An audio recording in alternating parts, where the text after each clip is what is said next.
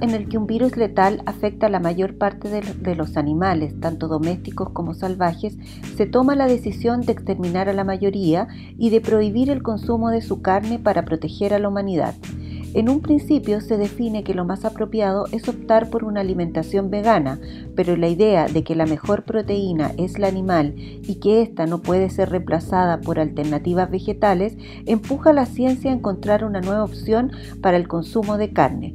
El resultado, humanos que se producen para exclusivo consumo de otros humanos. Comienza una época de canibalismo, pero esta palabra está prohibida en este mundo distópico que nos presenta la escritora argentina Agustina Basterrica en la novela Cadáver exquisito. El título del libro se debe en parte al juego practicado por los surrealistas que buscaba crear en grupo una imagen o texto. Cada participante escribía o dibujaba en secuencia y al realizar soporte solo podía ver el final de lo que escribió o dibujó el jugador anterior. El fin de esta práctica era la inclusión del azar en el proceso creativo, uno de los fundamentos principales del dadaísmo y posteriormente el surrealismo. La primera frase que quedó, de la que quedó registro de este juego fue El cadáver exquisito tomará el vino nuevo, de ahí su nombre, pero también el título de la novela es una síntesis de lo que nos encontraremos, un relato de canibalismo y eufemismos, tras la atrapante historia de Basterrica está la pregunta por el lenguaje y sus implicancias y cómo maquillamos la insoportable realidad. Hay palabras que son convenientes, higiénicas, legales, escribe la autora. El protagonista de esta historia, Marcos Tejo, es un hombre cuya esposa lo abandonó tras la muerte de un bebé. Su trabajo ha estado siempre ligado a la producción de carne y es su vida la que sirve para explicar todo el contexto de por qué la humanidad llega a consumir carne humana o carne especial, el nombre que se le da a este nuevo alimento.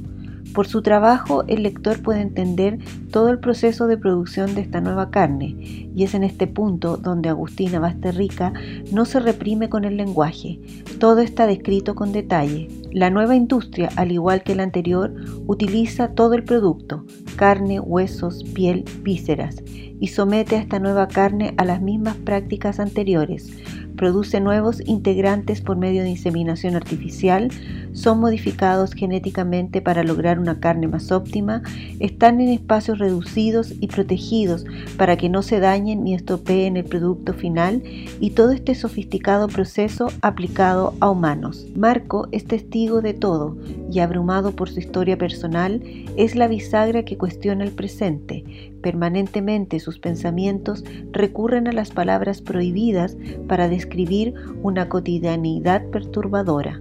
Cadáver exquisito es una novela que atrapa por su historia entretenida, bien narrada y con personajes coherentes. La distopía creada por Basterrica ha sido muy celebrada por su crudeza y por enfrentar al lector con una realidad presente, que es la industria de la carne y su cada, vez más insensible forma de producción. Se han realizado varias entrevistas a la autora para hablar sobre alimentación, veganismo y consumo de carne pero la autora en esta novela deja entrever algo mucho más poderoso que lo que comemos o no, y eso es el lenguaje. El lenguaje construye realidades y para que estas realidades se mantengan es necesario prohibir palabras, esconderlas, maquillarlas. La elección de la autora de un relato relacionado a la industria de la carne no es azar, este es uno de los espacios que más eufemismos utiliza para describir sus procesos y productos.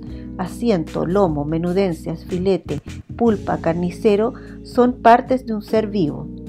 Agustina Basterrica lo describe así en su novela. El envase tenía la etiqueta de carne especial y, en un apartado, la aclaración de extremidad superior, evitando estratégicamente poner la palabra mano.